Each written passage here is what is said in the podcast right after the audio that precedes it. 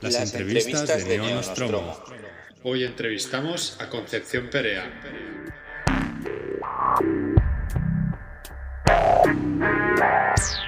Bienvenidos a un episodio más de Neonostromo. Hoy tenemos un especial como los que estamos haciendo últimamente, viene a ser una entrevista. Esta vez tenemos aquí con nosotros a la editora o antóloga de desde el otro lado, eh, que también tiene un relato dentro de la antología y además ha sido quien la ha antologado. Eh, la antología la ha publicado Nevsky. Y bueno, eh, hola Concha, bienvenida al Neonostromo. Muchas gracias, Alex. ¿Cuánto tiempo? ¿Cuánto tiempo? Sí, sí. vamos a empezar por preguntas un poco más obvias y luego ya vamos a ir concretando. ¿Cómo presentarías a la gente que está escuchando ahora el podcast la antología?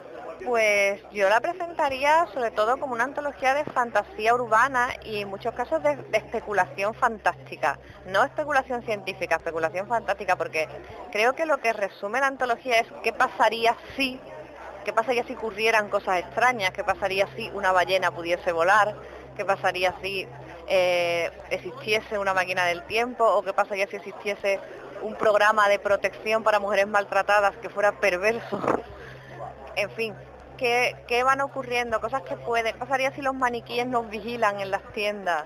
Y son todas ideas muy perturbadoras, ¿no?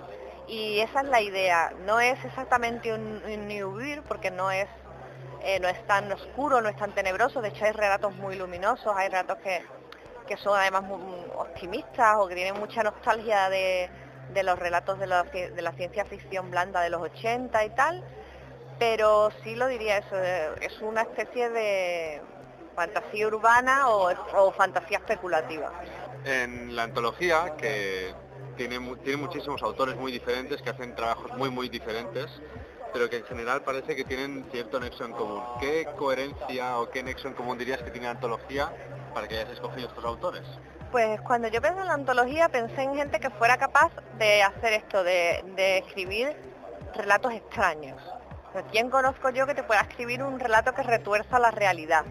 Y por ejemplo, a mí la primera persona que me viene a la mente fue Juan Ramón Viesma.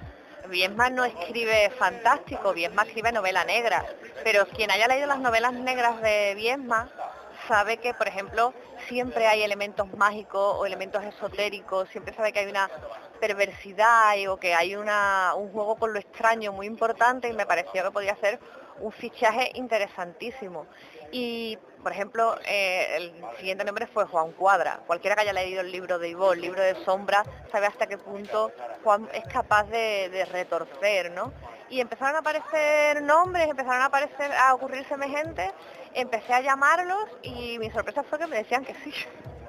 Entonces, la verdad es que empecé a tener buen feeling con la idea muy, muy pronto. Y que Nesky además viera los nombres y me diera el pistoletazo de salida, después de que otras dos editoriales algo más grandes me habían dicho que, las antologías no, porque las antologías no se vendían tal.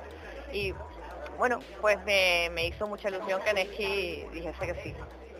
La verdad es que viendo los nombres de antología ves que son autores de, parece más, mucho más actuales, mucho más, vamos, no noveles, pero sí autores de una nueva generación, ¿no? La generación más joven.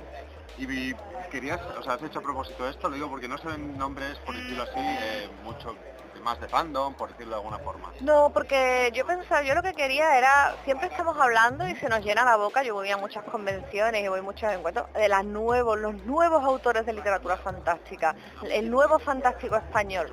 Pero cuando ves antologías, cuando ves encuentros, cuando ves, luego eh, nunca aparecen estos nuevos autores o aparece uno de ellos no suelen tener esa representación de la que tanto se habla, ¿no? Es en dónde están los autores, los nuevos autores del fantástico español.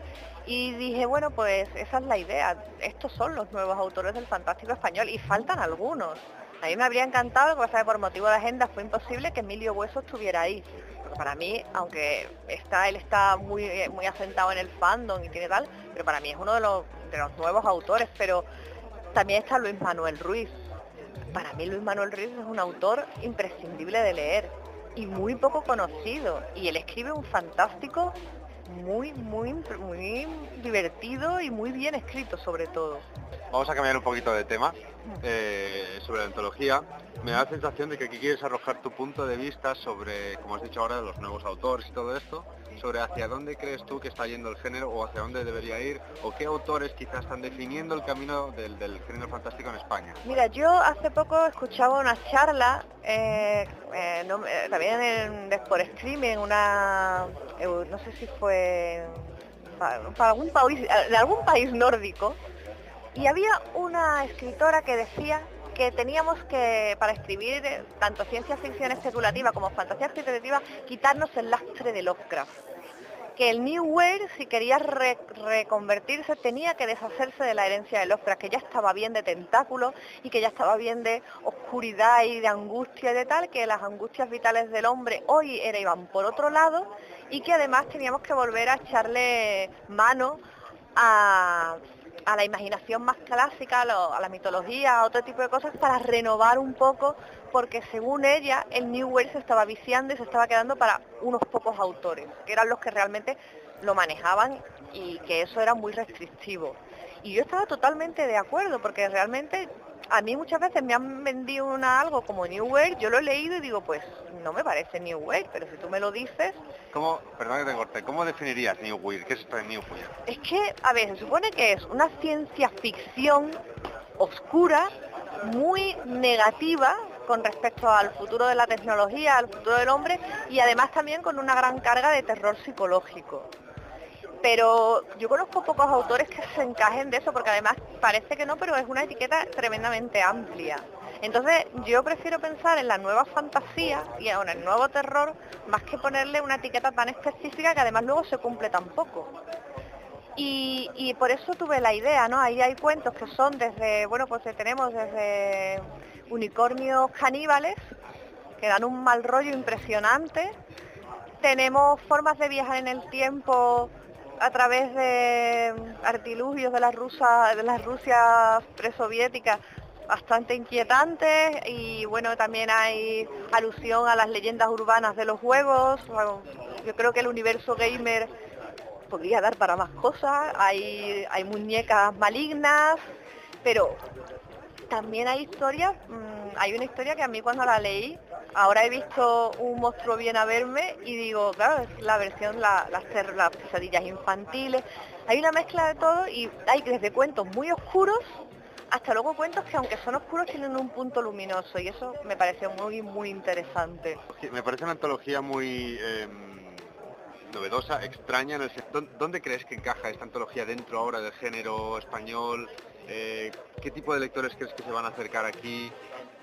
Yo creo que es, yo he hecho esta antología para la gente que quiere leer fantástico sin pensar en etiquetas. De hecho, yo se lo decía a Marian, si le tienes que poner alguna etiqueta, ponle nueva fantasía española. Y ya está.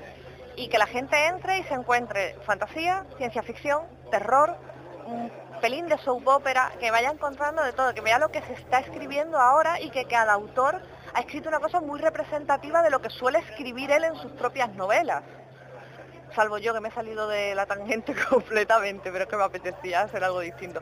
Pero en verdad la, casi todos los relatos de todos los, autores son muy representativos de los que ellos ya escriben y trabajan. El de Guillén López eh, si habéis leído Challenger, si habéis leído La polilla en la casa del humo, es él, es su estilo. Y el tipo de cuento que te escribe solo te lo podría haber contado Guillermo. Con lo cual, más que ponerle una etiqueta, es, estos son los nuevos autores de la literatura fantástica española, esto es lo que hacen y es muy bueno. Además, si nada, que eches un vistazo a la portada, pues de los nombres de los autores. Y hay mucha paridad y igualdad en cuanto a hombres y mujeres. Esto supongo que ha sido a propósito. Pues mira, no. Me lo han preguntado varias veces, pero no. Cuando yo empecé a hacer la lista, yo sí tenía evidentemente la idea de meter mujeres. Y pensé en las que conocía, ¿no? Pues mira, conozco a María Zaragoza. Hoy María Zaragoza vive en Sevilla y puedo hablar fácilmente con ella. Venga, María Zaragoza para adentro. Ah, venga, conozco a Aranza Suserrano. Ostras, Aranza Suserrano la puedo llamar. Estupendo, colaboraría. Pensé, Nerea Riesco solo escribe novela histórica, pero creo que podría escribir un cuento fantástico muy bonito porque tiene muchísima imaginación y yo había leído piezas cortas suyas y digo, puede estar curioso. Y pensé en unas cuantas autoras y todas me encajaban muy bien, y no solo todas me encajaban bien, sino que todas me decían que sí. Entonces empe- empecé a pensar en chicas y en chicos. Y cuando dije, basta, esto va a ser, no, esto se nos va a hacer enorme, me di cuenta que habíamos conseguido una paridad extraña, pero yo realmente, yo quería que hubiera presen- presencia de mujeres, pero que haya tanta presencia de mujeres se debe a que, en parte, algunas personas se cayeron de la antología, Emilio Hueso no pudo estar, Juan Vico por agencia tampoco pudo participar y me quedé con mucha pena porque a mí los bosques inmantados me ha parecido una novela muy interesante, pero es lo típico, se van cayendo unos y van entrando otros y cuando nos dimos cuenta dijimos, ostras, hay paridad. Y es una cosa de la que me alegro porque, de, de hecho además que sea inconsciente, eso demuestra que hay muchas autoras fantásticas, lo que pasa es que no las conocemos. La antología se llama Antología de Nueva Literatura Extraña, lo comentabas antes. En el, anteri- en el episodio anterior entrevistamos a la argentina Mariana Enríquez, autora de Las cosas que perdimos en el fuego, y decía esto, decía, para mí, ahora mismo en Argentina, las que están escribiendo mejor literatura de género son las mujeres. A ver, yo creo, por ejemplo, que aquí en, España eh, se está escribiendo muy buena literatura de género por ambos géneros, pero creo que las mujeres, lo importante aquí es que las mujeres están entrando en la literatura de género de una manera muy fuerte y que por fin se las está considerando como algo más de, eh, como creadoras de literatura infantil o juvenil.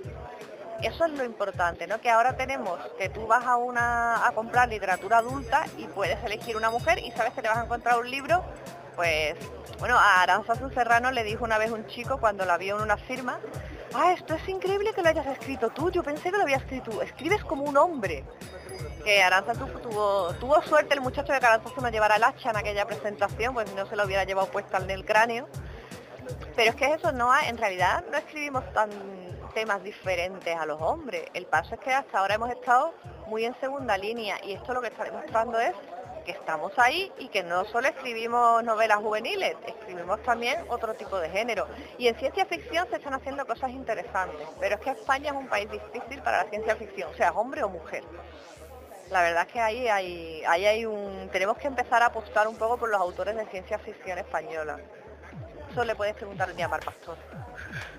Con quien hablamos de esto fue también con Lola Robles, que Sí. decía exactamente lo mismo que tú, que la ciencia ficción en España, a menos que la autora le venga de formación científica, era muy raro ver autoras escribiendo ciencia ficción. Autores igual, ¿eh? pero autoras era aún más Ah, raro. es, aún, es aún más raro. Pero es que además también cuesta mucho trabajo, ya te digo, para un autor, da igual, da igual el sexo, llegar a la, a la mesa de novedades con un libro de ciencia ficción española. Bueno, la última pregunta, Concha. ¿Cuál ha sido el mayor reto con esta antología? Pues el mayor reto con esta antología, pues mira, el mayor reto con esta antología fue eh, que no se nos echara la fecha encima, porque es lo típico. Tú pones una fecha de entrega, pero pues hay muchos problemas de agenda y tal. Hubo gente que lo presentó casi al momento, por ejemplo, Biesma, eh, una semana después de haberle dicho lo de la antología, ya me había entregado el relato. Y luego ha habido gente que les ha costado por, problemas de agenda y tal. Ha sido quizá lo más difícil, a conseguir tener todos los relatos juntos en el... Eso, pero luego por lo demás, Marian nos lo ha puesto todo muy fácil, muy colaboradora, nos ponía miles de emails animándonos, informándonos de todos los pasos. Eh, yo iba contándole a ella, he podido colaborar, eh, prácticamente me he sentido editora más que coordinadora. Y me lo he pasado muy, muy bien. Eh, ayer ya con las firmas quedamos bastante contentos, ya tuvimos bastante, bastante afluencia. Esperemos que en la próxima presentación en Sevilla ocurra tres cuartos de lo mismo. Y hombre, a mí lo que me interesaría es que eso, que la antología quedara ahí para que, que dé voz pues eso, a estos autores que, que están ahí, que son autores en algunos casos se les considera autores de culto, no señores, deberían ser autores de lectura generalista, porque son muy buenos autores y los tenemos un poco olvidados. Esperemos que no sea el último antología de nueva literatura extraña, esperemos que haya un volumen 2. A mí me haría mucha ilusión y creo que los que estamos en esto nos haría a todos mucha ilusión. Gracias Concha por haberte subido a la Nostromo y, Me alegro que no esté John sí por aquí. y bueno, espero que si estáis escuchando esta entrevista por primera vez, que sepáis que hemos reseñado el libro en el anterior episodio y bueno, lo dicho, gracias Concha por la entrevista y por estar en el Nostromo. Venga, pues gracias a ti Alex.